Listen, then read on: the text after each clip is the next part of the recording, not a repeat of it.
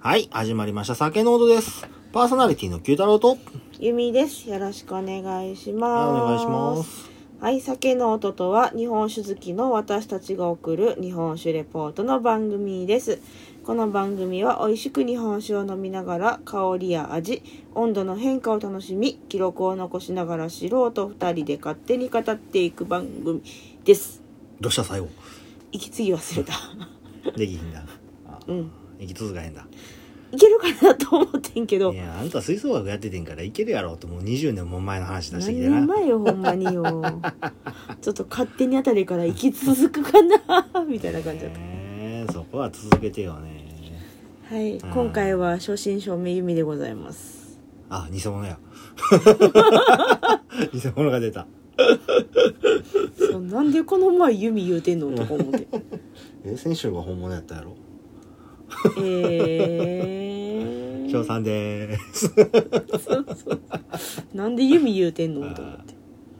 ね、まあさすがに毎週ご、毎週は来られへんみたいで、あいつも忙しいてな。ううーんん。まあねうんまあでもちょっとこの間その収録後にねうん話したことやねんけど、あの人辛口好きなんよね、うんうん、でうあなたがそこまで辛口得意じゃないやんかん、最近変わってきたけどやっぱあんまり辛いのは飲めへんかな、うんっていうことでね、うん月一賞賛会っていうのしてもいいかなと思ってえっとそれは喋っ翔さんに OK? あーっていうふうに喋っててんああこんなんもほんと面白そうやな月一ぐらいやったらなんとか時間取れるとか言うとったからさ、うんうんうん月一賞賛でねあの辛口ばっかりする会をすんのもうんなかなか面白いんじゃないかなっていうふうにあの人には喋っててんけどね、うんまあまあ好きやしねあの人もなんやかんなやん言やうかんてやとねねうんまだまだ若干ボソボソ喋ってはるけどそうなんかうんあれね硬いね硬かったやろさああんた最初あんたの最初と比べたらみたいなもん や、まあまあま うあんその最初のオープニングトークの硬さよとか思いながらねいやそあんこたは普も通に雑談していいのになって思あんいたなもあがんなやらったでまあまあまあでもあの人の場合合はなあれやねんて酒が入ってきたら滑らかになっていくねんあそう先に飲ましとかなあかんやつな僕と一緒でな。だから、あの、最初に出てもうた回も、先に14台飲ましといたやんか。そうねうんさっきちょっと飲ましとかなあかんのねそうそうそうそう。まあ、そんなんもあってまあでも先にうんあんま飲むとねその最後まで判断もがたれん。のとあと判断がちょっと鈍るのと判断鈍って何か問題あるやっぱほらうん味のとことかあさあ、なるほどね。私はちょっと鈍るかなと思って僕大丈夫やな。それぐらいだったら。うん。ねえ。僕割と最初の方が滑らかに喋ってる気すんねんけど、最初の方最近聞き直してへんからあれやけうど。んあのね飲み出すともあ、最近、あの、あ、若干ろれつ回ってへんなって時あるわ。う、飲み すぎ放送聞いて て。うん、何え、なんか、言葉がちゃんと出てへん上に、聞き取りにくいぞ、みた いな。あかんやつあったりするね。まあとりあえず、うんあれね来週はその、えっ、とあれね賞賛会関係なしにうん。うん。ちょっと来週は本当にいや、まあ、来週も、今回ああ、そういう意味か。月一賞賛会か。ではないのねいや、ちょっとわからんけど、まあ、どじみちゃんあの人は辛口好きやから、まだ辛口こうでこうかなと思って。今回のお酒もちょっとね、辛口気味なんですよ。あの人来るかなと思って、用意しと、うん用意したやつまがあねね。本来はうねん。なんですよね。うん、うん。まあ今日はねちょっと予定合わないということで、うんそうだね買ってから買復活ってから来られへん余裕なかったからまあいっかまっあ、てしゃあないうん忙しいのは忙しいそうそうみんな忙しい無理言ってねお願いしてるところでもあるのではいただまああのもうファミリーに組み込んだんやったらそんなしょうもないこと 言うてられへんぜ っていうのうはわあるけどーうわ忙しいみんなで仕事してるんじゃん僕はもう夜になったら休みやけどって思いながらーそう私もねなかなかになかなかなので、ただ朝は早いからな僕の場合はそうね、うんもう5時過ぎには起きてね出ていかんなんし、ううんんうんどうしたそう勉強ってさ、うん夜ってとりあえず、うんもう本開くと寝るのよ あそうもう眠くてさほんまでも多分やっぱりしんどいって思ってるのとなかなか覚えられへんっていうプレッシャーで、あーもうなんかねそう本を開いて活字を見ると眠気が起こるの、うーんで最近、うんまあ、朝もう一回寝直してる時もあるけどまあ休みの日はねうんうんじゃなくて普通に5時頃目覚めんのかそうそうそう5時ぐらいに目が5時とか4時半ぐらいに目が覚めるから、うん。その時はまあ一回寝てるしうん。そっからちょっとやるのようんその時間はうん。さすがにちょっとすっきりうん。なるほ朝どねの暗。いうちにねうん。してでやっぱりちょっとうとうと眠くなってきたらそっからちょっと軽く寝ない とうん。なるほどね。一日の仕事がしんどくなるからってしてるけど朝の方が効率いいんじゃねえかなとまあ朝活って言ってねやってはる人もいはるし東大生では結構多いみたいあとだねまああと10日、うん頑張ってくださね、受からないとねいほんまやではい一発合格おまあめでうとりあえずはいえまだおめでとうはいはいはいとりあえずはじゃあうんはまあ、今日は私やるということで、ーいはい、やっていきましょうかはね。ーいしましょこの前、翔さんが73回ううんうんやってくれて、今回じゃ74回。はーい74回になりますえー山形県からはい。恋川酒造うん。恋川別品純米吟醸つや姫薄濁りになりますタイトルに情報いっぱい。まあまあこれぐらいは。恋川っていうそのブランドのね、お酒で、うんうんうん別品っていうシリーズやな。あ、シリーズなのね。そうそうそう。んで、あの、まあ、純米吟醸は純米吟醸やけど、つや姫っていうお米を使った薄濁りのお酒っていううことになりますーな。ん。はい。じゃあ、スペックいきます。はい。アルコール度数が16から17%、うん。精米具合が50%、うん。塩米が今も言いました通り、つや姫、うん。日本酒度はプラス5、酸度1.4の使用酵母が山形酵母となります。来たね、山形。うんとりあえずなんか山形の酒は美味しいって美いう味、しいね。東北うまいみたいな。東北うまい ね。よいしょ。まあ山、まあでもん薄濁りなのね。薄濁り。結構濁ってるぜ。そうね。うん。そう若干私濁りって濁りなのよねどっちかっていうそうとなんかね。わからんこれはいや言うても、うんあの毎年飲んでるうんないっけ、薄濁りで絶対飲むやつちなみ僕に。はどう忘れしたしのみねか、うん桜のピンクのあ あれは飲めるのよあ、 そうか。あれも結構辛いと思うんだけどな。いや辛いじゃなくて放こ送での濁り感ああ、そう。放送でしたけど。あれもそうそうそうそうプラス3か。うん。まあいいや。辛さじゃねえな、うんはーいじまゃああやっ色ていしきてますくかだってさかい白いねあちなみにつや姫って半米やしやっぱそうやんな見たことあるし聞いたことあるでしょスーパーに売ってるうんうん、うんやしつい最近なんかテレビでやっ てたあ最悪かはいじゃあ色をしてください白いです若干黄色みがかってるかなと思うねんだけどあーけどそうやねグラスの方で見たらねそうそやうね見えるんだよ、えっと、えっと、なんて言ったらいいのカルピスカラ いやあれより薄いけどな あ超薄めたやつー。あの、貧乏家で作って失敗したやつみたいな。貧乏カルピスちゃうちゃうちゃうちゃうちゃうちゃうはいど うぞ書いてくださいえでもカルピスじゃないうんいやそうでもないけど白。うんで、べっぴんさんのラベルべっぴんさんよなかわいいよなこれ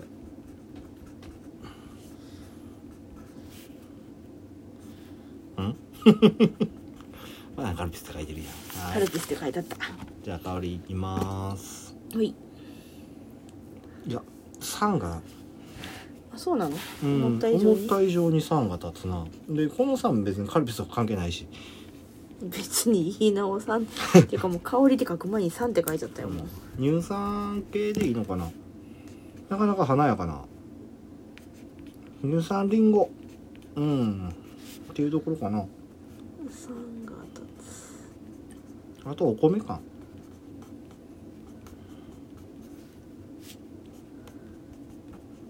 なんや乳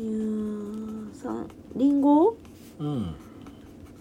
うん米。うんなんか今日手が滑るグラス落とすか思った割らないでよ。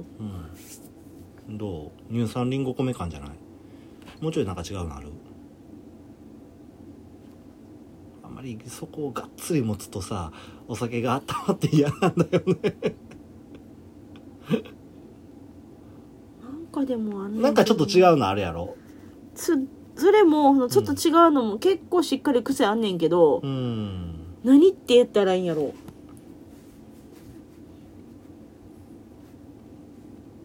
わかんないなんかなんかおるよでもまあでも酸があってさ、うん華やかなふわっとしたやけどちょっと鋭いところのあるリンゴ系の香りがああるリンゴかな私リンゴ感はわからんでお米は多分これ米なんやろなっていうのもあんねん けどうん、じゃあラそフれラよンスりもにしとこうか山形やしそういう問題でもないでしょなんかそれよりももっとなんかドスーンとなんかちょっと結構攻撃系な香りがするんやけどな攻撃多分な僕の言うてるリンゴとなあなたの言ってるそれがなお同じもんやと思うねそう、うんなんかこのなんかあのすごい喧嘩してくるじゃないけど尖ってんねんなんかねもうそうそうそうあのあの香りのとこにドンってくるやつがなんかあるんやけど、でそれは割と華やかなとこやろ華やかかなずっしりしてる感じがするんだけど、重たい感じが、うんそれは米なんかなこのどっしりいしやっかりしてる感そじれ米は結構後ろの方に隠れてはるああそううんっだからていうなかんそのそいつに混ざってるなあーなんかちょっとインパクトのある香りしてんねんけどな華やかな感じはしいひんな私あはそうううんんはいまあこんなもんか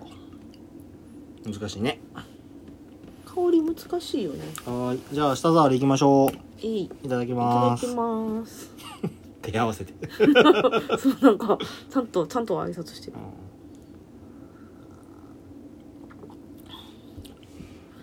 とろとろとろとろうんこれ生だけちゃうねんけど多分生じゃないでしょなんかピリピリピリっとしてるなえ本当全然しいひんよ下下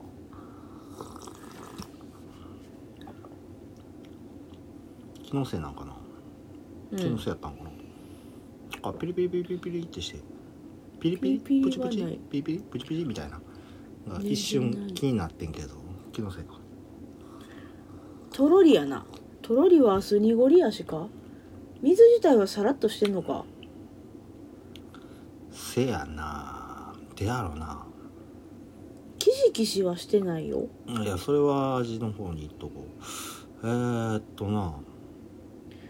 お水はとろりサラサラじゃないとのろりいやさらりまでいかへんなこれうんうんやっぱどいや僕はどっちかというと固めかな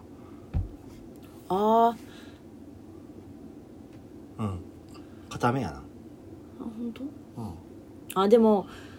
そうあのたほら薄濁りやしうんお酒自体多分濃いやんうん味うん味にはあれやけどうん味とかじゃなくてお酒自体の存在感はしっかりあるやろうなと思うだから、うんそれを確かに思ったらどっしり硬い感じはするかも、重たい重たいかなうん、ただ、うん飲み込んでく口当たり的なとこはなんかさらっとしてる気がすんねんけどな、あのね口に入る瞬間はね割とさらっとしてうんだん、けコどクンって飲み込んだ時もうんその後は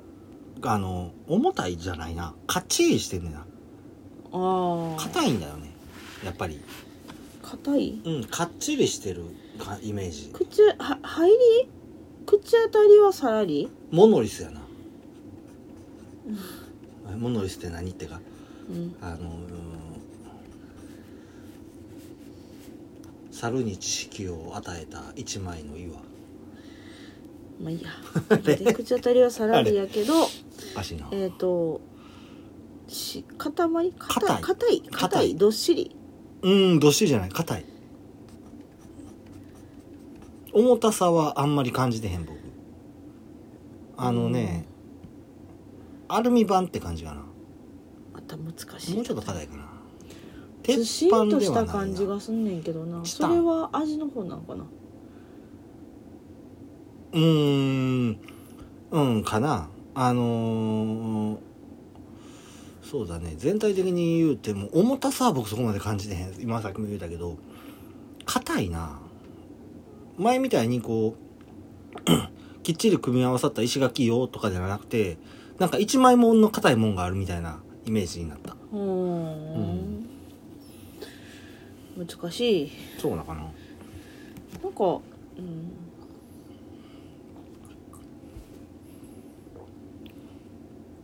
うんそうだねやっぱり硬いまあまあ硬いでいっとこうかとりあえず味うんそうやねあのちょっとね私前後しちゃうところはあんねんけど僕一番インパクトとして今感じてるのは、飲み込んでから渋みがをす味わごっい、てる、うん、渋みキシキシはしてへんあんあまりのね、うんキシキシじゃなくて渋いなっていう感うじ、ん、最後の最後に飲み込んでからにあるんかな戻っうんうん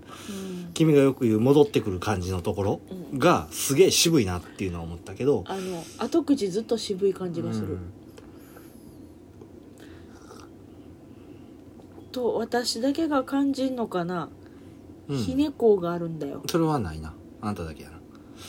そう、うん全然僕は今んとひこねこうじゃないのか熟成こういや熟それ成も感ないそれもないなそう、うんめっちゃあるんやけど全然感じひん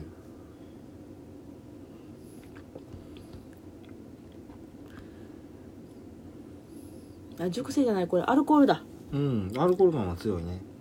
あのしかもさうん美味しいアルコールじゃなくて消毒液のアルコールえー、ないほんまにほんまにない あそううん苦手な部類やなしたら確かにね辛口プラス5だけあって結構なその辛口感はあるねで、うん甘みはそこまで感じひんかな甘みない若干なないじゃな米いけどの甘みがあるんかなぐらいやっなていうところうんうんえどうしようかななんて書こうかなうん、全体的にさらりとして飲みやすい味わいではあると思う、うん、普通に飲んでる分には飲みやすいうんでやっぱりあの最近ちょっとええええというかうまいこと作ってある酒の濁りっていうのはやっぱ辛口やねんなっていうのは思うところやねけど辛口でさうん、日本酒度5っていうほどキレがいいかって言ったらそうでもないよねうーんキレちゃうんかなキレはあるけど戻りががきついんかなキレ系の酒ではないなじゃないねどっちがいいとんうんだからまあまあまあまあまあだよな辛口感はあれどあのー、キレはないうん選手も同じような感じだったなあそうなんやキレをキレのない酒やってうん飲んでてそこまで乳酸感はないねそうねうん飲んでる分にはうんいや美味しいよてかもうアルコールがきつい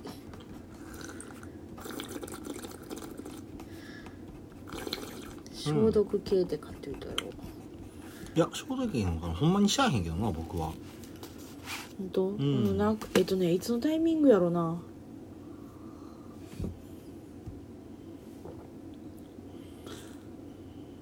うんうんアルコールいや分からへんな飲み込んで、うん多分この口の中から物がなくなった後そこなんかすげえ渋みがくるとこやろそう渋みと一緒にうんめっちゃアルコールこの渋みと混じって感じてんのかなって思うんやけどいや分からんアルコールあるないないないないというか分からん僕には分からん、うん、なるほどねああの仕事関係で今すんごいアルコール使うのようんうっかり顔とかにさうん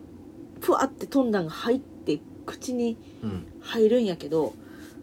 うんその時のアルコールの味がする あそうかいや全然そんな味はしないなほんまに分からへんうん味なあかすかに米の甘みがあるかなとは思うねんけど全そこまであれやねうんで割と苦いんよね酒自体が、苦みのある酒でただ先週もそうやってんけど割と飲み飽きしい品というかずっと飲んでられるなこれっていうようなあなんかすでに選手もそれ言ってたねうん、うんそういう酒かなとは思ううん選手のはでもなんか見てると水のようであんまインパクトないみたいな感じは書いてあったけど、それよりも味わいは強いかなっぽいねうんただ今回のはあの前回に比べてこういう言い方ちょっとどうなんかとは思うねんけどその苦味とか渋みとかうんあとアルコール感もそうやねんけどトゲがあるようなお酒なんかなとチクリチクリというような感じのあー確かにそうねんそのチクリというよりもそのどういうのトゲというかインパクトがボンボンボンとくるそうそうやなそっちはどっちかやったらこの苦みとか渋みとかうんっていうインパクトがすごいしっかりしてるお酒なんかもしれないうんでもその全体で言うたら割とあっさりとしてるような、どう言ったらいいんやろうんあの味わいとしてはそこまで強い味わいは持ってないけどボンボンボンとポイインンパトクのイトンがパクトは強いんしかなっかり出てくるうおん酒なのかな、ちょっと缶するの楽しみかなっていうのは一つあー思うところかねはいあれねうん私、まあ、今回ちょっとこのアルコールっぽいとこでうんちょっと苦手っちゃ苦手なんやけど、うん私濁りで苦手な原因って甘酒が嫌いなのよ、あーなるほどでもうん、この甘酒感はないねそうやね香りからしてもそんな全然ないしっていうか多分、うんこういう酒が、その、うん、どういったらいいんやろ、僕らが好きなオクラさんとかの酒は、こういう酒が多いんじゃないかなっていうふうな思あーう。いわゆる地酒と呼ばれる、うんくくりのお酒で作られてるお酒っていうのはもう、きっと、そういう甘酒感を出すんじゃなくて、うん濁ってるのはまた別っていうところね。なんかなうん。なんかでもこれで思うとうんいつもよく飲むあっちの方がもうちょっと甘みあるかなどっち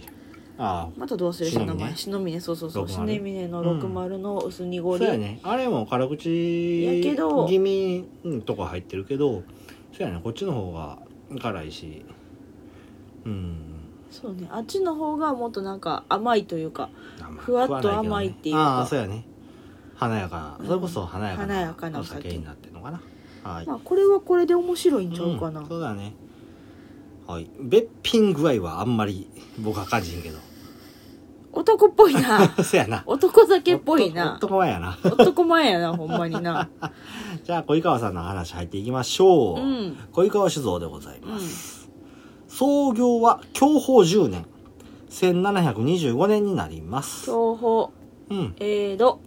江戸の江戸やなうんの前半かうん、もうあと3年で300円いえ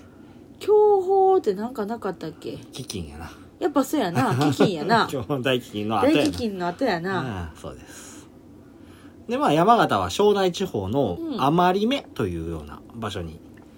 蔵をほう構えられてる、うん余余ってる目って書くね、あそうなのうん、3つ目の目かなうわ4つ目の目かな3つ目が通るって知らんあなんか最近なんかでやってたな写楽くんがこう目をパカッて開けたらあのそこら辺のアルゴミからすげえ機械を作り出すっていう手塚治虫の漫画知らあれマなジかいはいあれ大好きやってんけどなはいまあそういうところでうん現蔵元である11代目の佐藤和義さんでいいのかな1に良いというふうに書くんだよねうんうんうあんまああのちょっと先代のお父さんがねあうん割と早うに亡くなりはってあらうんで34歳で蔵を継ぐことにならはったっていうようなうーん方になるんですよ。若くでまあ若い若いかうん。今34で継ぐぐらいには、あれやからな。そうね60そこそこやったんちゃううん。で、まあこの和義さんやねんけど、うん、あの、両親がね、うん、お父さんお母さんがジャズとかクラシックとかっていうのがね、好きなお家で、あそうなんやうん、よく聴いてはったっていうところから、うん小さい頃にはピアノに目覚めはってね。ジャズピアなああ、かっこいい よね。かっこいいねあああまあ、いずれプロで活躍したいっていうふうに思われたんだよね。お酒じゃなくてかそうそうそうそうでまああの 日大の芸術学部に進学されて めっちゃガチやであの在学中からセミプロとして活躍されてたっていうような方になりますえじゃあだいぶ力あるんかあまあでもそうか家でそういう環境にういんたそうら、やねであの好きでやってる子やかうんうらん人やったからあのすごい上達も早かったんやろうすねげえなうんでまああの仲間内でねバンドの活動とかしてみたり、うんあの歌手のバックで演奏とかしてたりしてねおうーんおー、表舞台ですごいの演奏っていうのはあったようなんやけど、すごいうんやっぱりどうしてもね才能のある人と自分との差が歴然やっちゅうことでねうん、ほ最初からもう4年やって芽が出へんかったらもうやめようっていうふうに決めてられたらしくて、うすごいねうん、その通しっかり夢を諦められてうん某アルコールメーカーへ就職されます、あらまさうかんの、意外なことやねんけどそんな音楽ばっかりしてた人がねうん意外なところやねんけど在学中もね蔵に戻ることっていうのは頭にあったそうですよそれがあったからのうんアルコールメーカーおそらくねなのうかなうんでまあアルコールメーカーに勤めるも蔵に戻る前の経験というところでね、もう最初かららそういうところを考えてらっしゃったらしいで、うんで数年正社員として働かれるというところでね、で営業で3年目のところに営業成績が優秀やったっていうところで海外での研究研修っていう機会を与えられたんだよね、うん、おーでその時取り扱ってたのがワインやってんけどうんうん海外研修の折にすっかりワインに目覚めてしもうてなんかあれねうんいろいろハマるもんがすごい人なのねまあハマったらとことんっていうほ感とんっていじうの感じでしたねらしくて、うんあのそのマーケティングとか営業とかっていうのうをんするには、ソムリエの資格絶対いるっつって資格取らはってんよ、 うんすげえなほんまに入ったらとことんなんやね、多分この3年目で営業成績が良かったっていうのも多分そこのマーケティングとかさ、そこに絶対どっぷりハマったはる多よ分ねそうやねんやろな、うん、でまあちょっとこれはこの人の話じゃないんやけどワインと日本酒っていうのは似てるところあるよねっていうのが今まであー言うてたところやねんけどねそれを同じ発酵系っていうだけではなくて、うん地域による特質とか品種による酒質等々あそうねいろいろね似てる似通ってるところはうんうんあると思うのよ、でまあそんな世界っていうのをねこの和義さん知っていくとことねまあ思いっきりハマってしもうてねそうねまたそこでハマったそうねそうそうそう当初34年の修行っていうところで、うんあの思ってらっしゃったんやけど、うんまあどっぷりハマって結局11年 間ワインと共に仕事をされるっていうような方になどりんましただけハマってんの、でまああのその後蔵に戻られて、うんであの日本酒造りをしようというところで、うん1年間醸造試験場で日本酒造りを学ばれて、ほうほう、ううんんで卒業を間近に迎えた頃にお父さんが亡くなります、あらはうん、でまあ自身が蔵元になられるというところでねううんんその後の苦労とかっていうのは特に記載されたような文章とかっていうのは見つからへんねんけどうんまあ苦労はされたんやろうなそうやろううねん大変やったんやろうないとろ思うんなとこでまあまあでも冒険してきて、うんいろんなもんに得てうんそうやねで帰ってこられてそうやねでも多分それ全部がなんかあのこのお酒に続そうやいろてるんねやろうなと思多うわ分きっと何かしらうんね得るものはあったんやろうけど、うん大変だろうなうん、なんかねまさかその得るものを言ったら多分ね得る途中というか、せやねただ一番得たかったものを得られへんだっていう風なところあるんかなとはうん、そのよそに行ってあれやこれやしてでいざ帰ってきて酒作ろうと思って1年間うん、上手試験場にいてで帰っていざ親父と共に酒を作ろうぞって思った親父になったそうね一番だか欲しかったところがなかった悔しかったんちゃうかなと思うわらうんうんまあでもすごい人ねほんまにハマったらどっぷりそうやね多一回分一回どっぷりだから今日本酒にどっぷりどっぷりなんやろうんなんやろうなすごいこだわって作ってはる気はすうる、んはいでちょっとあの今度小井川酒造の話は一応ひとまず終わりというところなんやけどねあらそうなのうんまあどういうお蔵でどういう人が作ってるっちゅうまあ軽く触ったぐらいのもんやねんけど、うんうんうんこの今回のべっぴんさんの話ねそうねちょっと裏ラベル見てもらうとようんあいしなょんかすごいでかく書いてるのはうんあれねよん農場さんねそうそう井上農場という井ところね上農場さん米100%うんで契約農家さんっそうやねんけど、めっちゃでかいとこなんよ。この井上農場っていうところぽいねが。うん。で、まあ、あの、今回のね、あのお酒、最初にも言ったけど、つや姫うんというところで、販売で作られてるっていうね、お酒になるんやけど、この、まあ、まずつや姫の話からいくけどね、うんつや姫っていうお米、まあ、多分みんな見たことあると思うね。スーパーで。お米屋さんで。そうねまあまあ売ってるね結構売ってるお米やねんけど、うんこのつや姫ってっていうのは、あの、山形県産の半米。で、ルーツはなんと、あの、あの、ほう亀の尾なんですよ。酒米やんねえそうだちゃねわえ亀のは酒酒 米やんはまあまあ、そこら辺の、あの、う住み分けがまだできてへんだ頃のお米かな。どっちかっていうと。あーえじゃあ古代米ってことでうはん、ない古代とまでは言わへんねんけど、うんまあ、その話はまた後でするわ。うんうん、亀の王の話は。で、そういう亀の王っていう、まあ、酒飲みからしたらみんな聞いたことある。この亀の王だけどね。あの、これをルーツに持ってて。まあ、実を言うとね、コシヒカリとか笹錦っていうのも、うん元をたどれば亀の王に行き着くっていうようなあそうこなこんになやるんだよね。うん。で、まあちょっとつや姫の話戻りますけど、こうんのつや姫っていうのは、山形県の農業試験場で、10年の歳月をかけられて、かけて作られたお米になる。そうなうんやん。で、まあ、こあの、米の特性としては、艶があって、粒が揃ってると。うん。うで、ん味わいとしては甘みや旨みといったお米には欠かせない味わいが強く出てる品種にほーなるんだよねすげえうまいらしいわ僕はあの家のお米しかあんまり食べたことないからあんまり知らんねんけどよあそのそう米っねて家が農家や とさお米ってそ買うわなっへてくんるかよらねさうん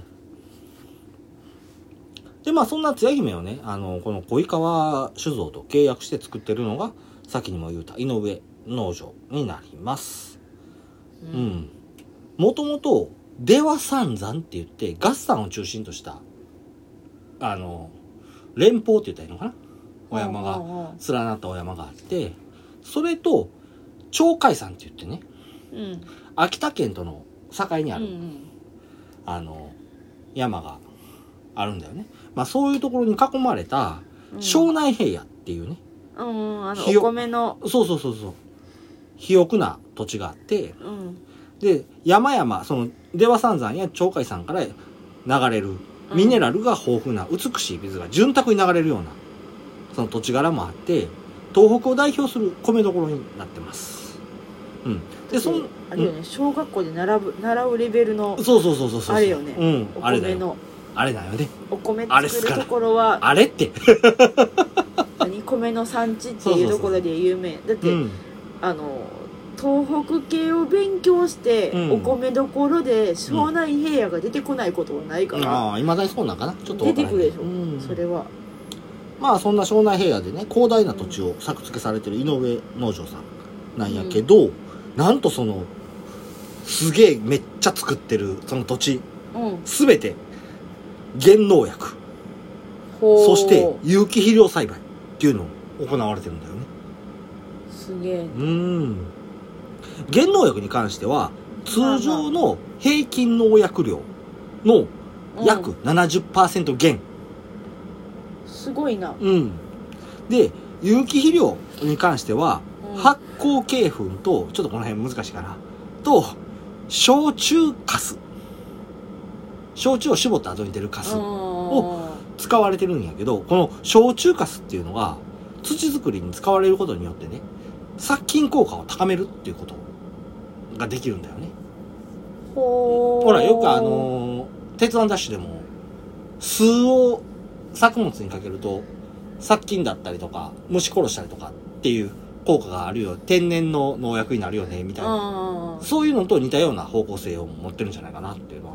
思うんだよね。うあん。でもあれねうん。農薬にかかける量がさ、うん7割減ってさうん。で勇気もどっちかって言ったらその自分の近くにあるものをさ、うん。てかまあまああるっていうかその自然にあーあるものをうん。消費してってうそ,、ん。れでいいお米ができるって、うんある意味農業の理想よねせやね、ものすごい大変やけどね。そうすっごい大変やし管理も大変やし維持も大変やけど、手間は何せかかるかな。でも、それでも、ね。うん。それでちゃんと回るって理想よねそうだねすごくいいものが作られるんやろうなって思ううん、まあこうやってねあの農薬のその焼酎カスを使うことによってねうん農薬の散布量が減らせるっていう効果があったりするんで、うんあのーすごくその有機的なと面で言うたらあの役立ってるというか、うん理想的な形になってるし、おそらくね、農薬自体も残留が少ないと。まあ僕らの業界、農業の業界で言うたら、弱い農薬っていうのを使ってらっしゃると思うんだよね。ももちろん、そこは。で、あの、弱い農薬と有機肥料を使うことによってね、土壌自体が力を持って、強く豊かな、あの、稲穂を育てるっていう風なことができるんじゃないかかなっていうのは。うん。それこそ、あの、そこを話し出したら、 なかなか難しい話になってくるから。そしそて違う番組になっちゃううやね、農業系ポッドキャストになっちゃうからね。そうそうそうはい、まあ僕も一応農家してるし有機栽培にも携わってたような。まあ、やめ携たわっけてどねたから自分でしてたような人なんでねそこで話し出したらなかなかうるさいところはあるねんけど 止まらへんからまあやめとこうっていうところではいあじゃじゃじゃじゃじゃじゃこれでしょうん一応ねあのー現在の農業としてはねうん少しだけ話させてもらうけど化成肥料とかうん膨大な量の農薬とかっていうふうな使うと、土地が弱ると土が弱ると言われてるんだよねあーあうん、まあ言うたら薬漬けにしてあるーあーうんものにほら温室育ちとか言うて言うやんうんうんそういうイメージそういうのって弱いイメージあるやんまさにそういうところでねそううん、だってあのこっちで手を加え加えて、うんはい栄養はい栄養はい薬はい薬ってしちゃったら根本は弱くてもうんいや育っちゃうから、そうやねそいつらは育つけど実際そのうん自然というねあの厳しい状況下に置かれた場合はすぐに悪くなってしまうなんか被害出るとそうね、うん弱そうねそこをあのうまいことその自然の力によって、あの自然の力で自然のものを作るっていうのが、まあ、有機栽培になってくる、有機ジャスっていうところになってきたりするからその土地の力、そしてその土地の力を吸って育った作物っていうのはすごく強いというふうに言われている。まあそれにかける手間 と うん。ね、僕はその時そ間のと辺が強いとは信じてないけど。まあまあまあでもね、うん勇気もいいとこはいいしう。なん大変だけど、 1970年代にね、うん、そういう有機のことに対して盛り上がった時期があってうんじゃああの有機栽培しますとうんですげえ大変やから皆さん1日1時間2時間でもいいから草引きしてくださいねそのその有機栽培したい欲しいって言うた方はって言うたら うん農薬使えって言いよったって いうねそういう話が実際実際あったりするんだよねうんうん、まあまあいいやの農業チャンネルになっちゃううん、そういうはい、んという話をしてる間に噛缶んできがましたはいはい香りからいきますんいまた飛んだけやあの甘い米系の甘い香りがしてるかなあ変わったねうんあの最初に感じてたうんガツンとした感じがなくなったかもそうやねふわっと米系たのだすっごい鼻ツンツンするアルコール感そんなにあるかないや多分3酸あるかな僕はあの米の香りがよくするぐらいしか分からへんなんかちょっと近かったんかな鼻ツンってしためっちゃ鼻つくぐらい嗅いでんねんけど香りえ鼻ツンってしてんけどあそうわかんねえちょっと待ってあふわっと甘いねやっぱり甘み甘み出てるちょっと待ってまださっき香りやねああ香り米系のね甘みはごめうんんでえっ、と鼻ちょっとツン花ちょん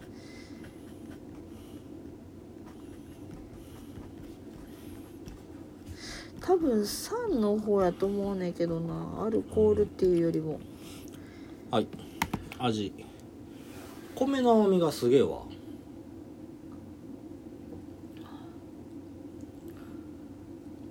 うんうんあでさっきやっぱ感じたひねみたいなへえ僕ほんまに分からないそれは感じがちょっとだけきつくなってるでもこのお酒缶した方が飲みやすいんじゃねうんマジうまい缶やばいうまいうん、しかもこの私らが使う人肌感っていうぐらいちょっとほんのりいあったやもう少し温めてもいけんちゃうかなと、うん噛んで美味しい感じやね、うんあのうんなんやろその冷たくてうもんすごい美味しいんやけど、はい缶にした方がまろやかに味が開いてる感じがする、ふくよかやねそかうなり味が味の何印象がうんしっかり出るでも、このしっかり出るんやけどそこに苦味すぶみはあんまりないから、せやなそこまで感じることはないなそうそれよりもこのうまみとうか、んお米の味の甘い美味しい感じとかがうんしっかりうん出るそうやね気がするほんで温めた方がどしっとくるなうんうんはい味が広がる、まあそんなところかなまあちょっと時間なくなってきたんで亀の王の話入っていかしてもらいますお今回は亀の王のうん話、先にね言うてたから後でするよってうん実はね恋川酒造って言えば亀の王っていうところがあるんだよねあそうなんやんまああの今回つや姫っていうお米のお酒持ってきたんは、まあ簡単に言うたらべっぴんさん飲みたかったっていうだけやねんけどあねそうか僕はうんでまあ恋川亀の王っていうところであの亀の王の話していくんやけど前に僕ね君に亀の王といえばっていうお酒を一本言うてたん覚えてるかなこれは放送内では言うてへんねんけどね何だっけそう聞いたことはあの、聞いたんを覚えてるかなっていう話。うんうん。で聞いたことはあるから、うん。この亀の王っていう名前を聞いてうん。あうんお酒のお米ねっていうぐらいにはうん。このね、亀の王って言うたらっていうところで、うん、実はあの、新潟県の清泉っていうお酒を作ってるね、くすみ酒造っていうところあがああるんだよね。うん。まあ年末にいただいた清泉っていうのが亀の王じゃなかったから放送に載せないよーっつってあそれで言かうなてたと思うねんけど、うんうん、まあそれであの亀のっていうお声の名前聞いてたんじゃないかなっていうふうな思うんだよね。うん、でこの亀のっていうのは現在では割と幻の声とかいうふうに言われてるんやけどあそうなんや、うん、まあ日本酒飲みの方々はきっとみんな知ってるお米になるんだよね。うんうん、で亀のっていうのはお町に並ぶ伝説的な復活米っていうところでなってて。復活させたんは久住酒造さんうん、清泉のね、うんじゃあ恋川はっていう話になってくるんやけどうん実際はあのその恋川っていうのと復活あのどんな関係があったかっていうのは僕は分からへんうんが亀の王を作り上げた方っていうのはねこれは復活じゃなくて作った人っおうていうのがこの庄内地方に住む方やってーんその方の名前は安倍亀治っていうすげえ名前うん。明治初頭を生きた方になります。おーはい。じゃあその方のお話しさせて意いただ外きとあれやんね亀のそんな古くないの古くはないイな。メージってことうん、は、そうだね。うん古くはないんだけどね。うん。まあそれでも、あの、一時作られへんなって復活させたっていうようなうんごめんなるんやけどね。亀の王っていうのは、あのお話しさせてもらうんやけど、うんまずその、庄内平野の話から入っていくんやけどね。うん明治維新以降ね、うん庄内藩藩はまだあったんだよ廃藩置県前やから明治維新すぐはねあそうかうん庄内藩では農政農業に関する政治的なところねう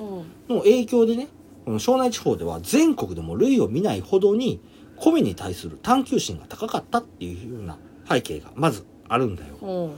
そんなさなかね明治26年うん1893年にね例外のあった年やねんけどうんしあの、現在の庄内町の熊谷神社っていうところに、その亀地さんっていうのはほお参りに行かれたんだよねう。ほううんその時はあの26歳の、まだ若い頃ほやねんけどね。うん。例外で、ほぼ全ての稲穂が被害を受けてる中、ううんその神社の近くの田んぼに元気に実りをつけてる稲穂が3本あったらしいんだよ。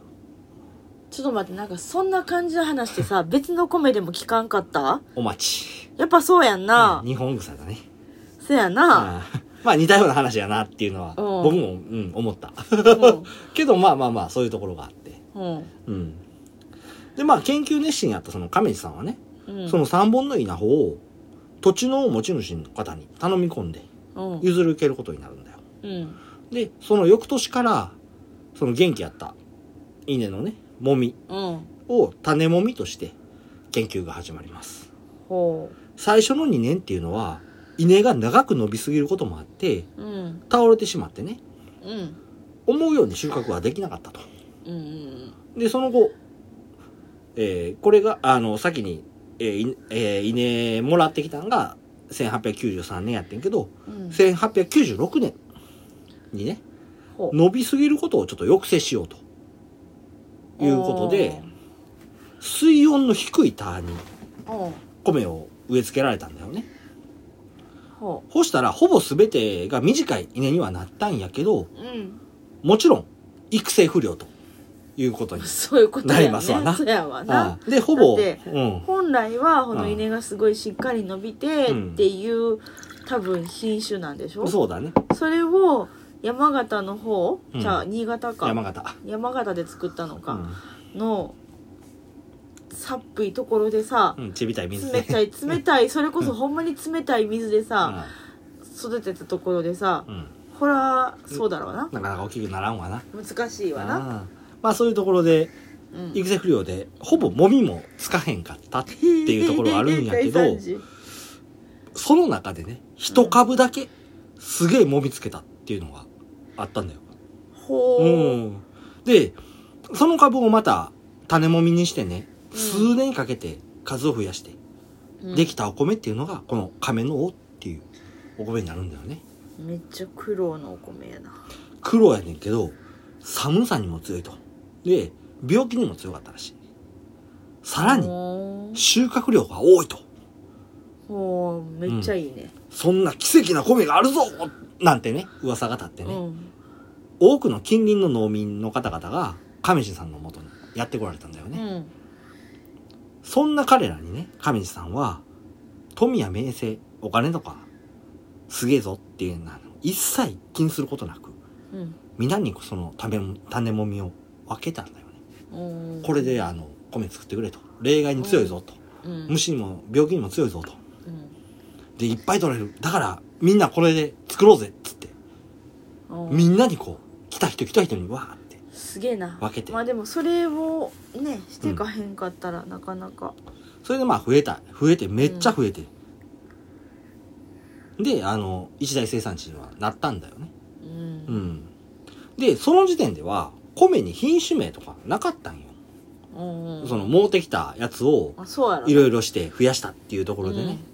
でその米に名前つけようかいなっていう風なまあそうねところ読みにくいわななってまあいろいろと案が出たんやけど、うんその亀地さんの友人の一人が「これ亀地作ったやし亀地の亀の一文字取ろうや」つってほでこんなすごい米やから「王王様の王の字を入れようぜ」つってうで亀の王か亀の王うんにしようとしたんだようんで、その提案に周りはね、めっちゃいい名前やん、それ。おそうしよう、そうしようっつってうんうなったんやけど、んど当の亀氏は、いや、そんな、王とか、恐れ多い。 あいられる。あやーめてくれ。っつって。恥ず周かしいりかはら。盛りが盛り上がったけどもうかうん。もう、自分なんてものはし、亀の尻尾で十分やから、 つって。まあ、実際言うたとか言うてないとか。うんうんやけどそうやな漢字おおっぽやなうん、でまあ何が話されたかってその現場でね、うんっていうのは実際分からへんねんけど、まあ、音の似た亀の「王から亀の「お」に落ち着いたっていう話なんだよね。いいじゃん王様でいや「王とかつけんでいいよだってそんななあのすげえ奇跡の米があるぜっつって周りの人たちが来た時に「いやもうこれでいっぱい作って」っつって渡したような人が「俺は王様やぜ」なんて言うはずないやんか。 絶対言わへん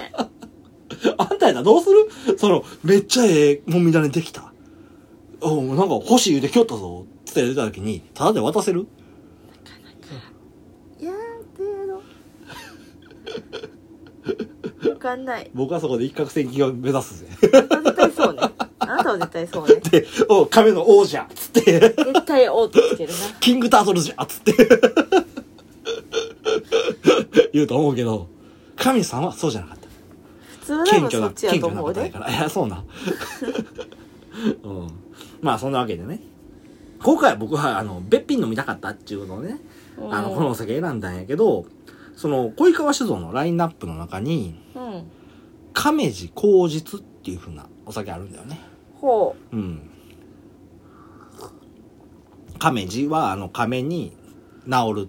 あ治療の治治療の方かうんうんうっんていう、その名前やねんけどねう、ん亀治さん。その名前やねんけど、あとは口実っていうのは、好きっていう字に日。すげえいい日だよっていうような意味合いよね。まあ、ぜひともね、あの、庄内の、でできた亀の王を、庄内の蔵で作られた。そして、亀治の名を冠したお酒っていうのを飲んでいただけたらなというふうにああそういうこと思います。ということで、以上で紹介終わります。どうですかなんかもう今回濃いなまああの全体として酒の話だったからな、うんうん、酒米じゃあ米やったけねどな濃いっていうのがはい出てくる登場人物一人一人が濃いあはは そう かあのえー和義さんから始村ま本さんっも始まてり井上さんで井上さんも始でま亀り治とそして亀治と濃い人が濃い、 うんそれはだって山形というか東北の酒の話しようと思ったら、まあ、そうみんなねやべえよまあでもそんないろいろが重なってのうんこのお酒だもんねう、んそうだねまあ、ある意味すごい歴史を感じるお酒やね美味しいし、うん、はい僕は好きよ、君はあそこまでちょっとやっぱ苦手かうなん最近ねほら辛口も結構飲めるけど多食べ分れるようになってきたけどその苦味とかそうやなそういうそところっがちがちょっときついかな、渋みとかの方がきついかな、うんなるほどだから缶の方が飲みやすかった私は、うんそうやねだいぶ抑えられたりしたしねそうねうんまあ一生日で買ったりしまた感じもして多分あのーご飯とすげえ合うご飯っていうか、うん、その酒の魚と一緒に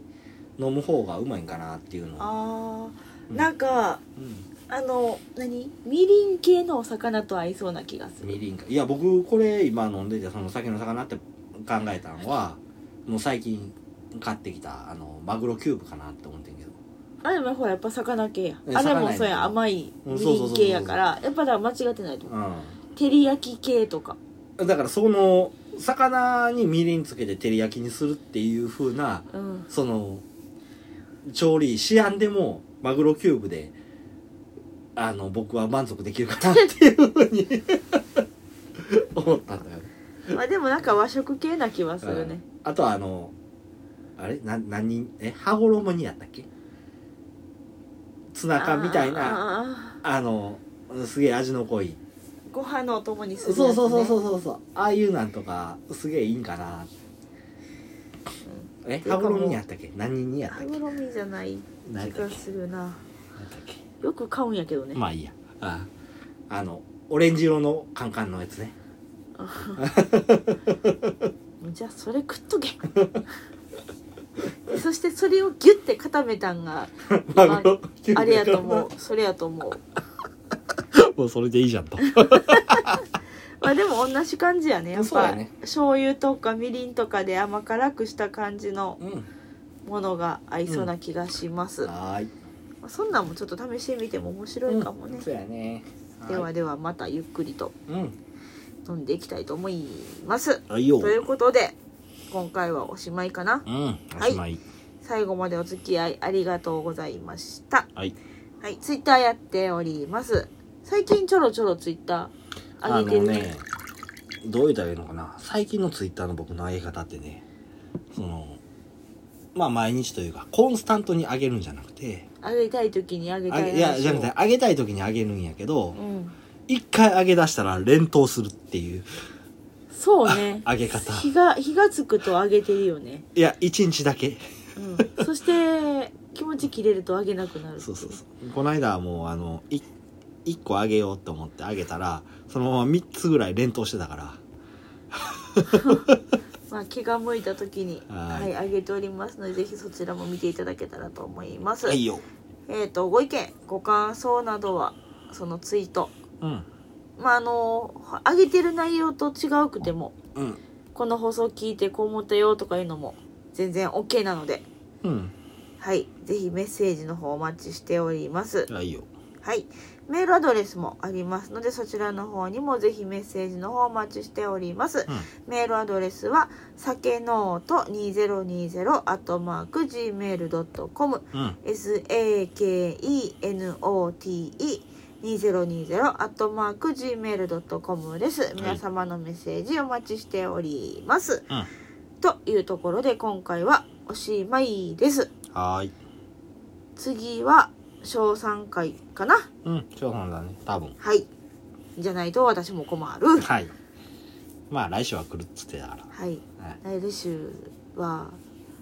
放送日に試験。うん。ああそうやっけ公開日に試験。うん。うんえの次の日か。 30日やろうん。30日が試験だから、だからえっ、とあーほ放送の次の日か。放送の次の日うんそうやね29が放送になるからね頑張ってくださいまあ、なんせ、申し訳ありませんが、これをしてる余裕はありません。うん多分、うん現実逃避してたら、来るかもやけど。はーいはい。ということで、今回おしまいです。ありがとうございました。バイバイ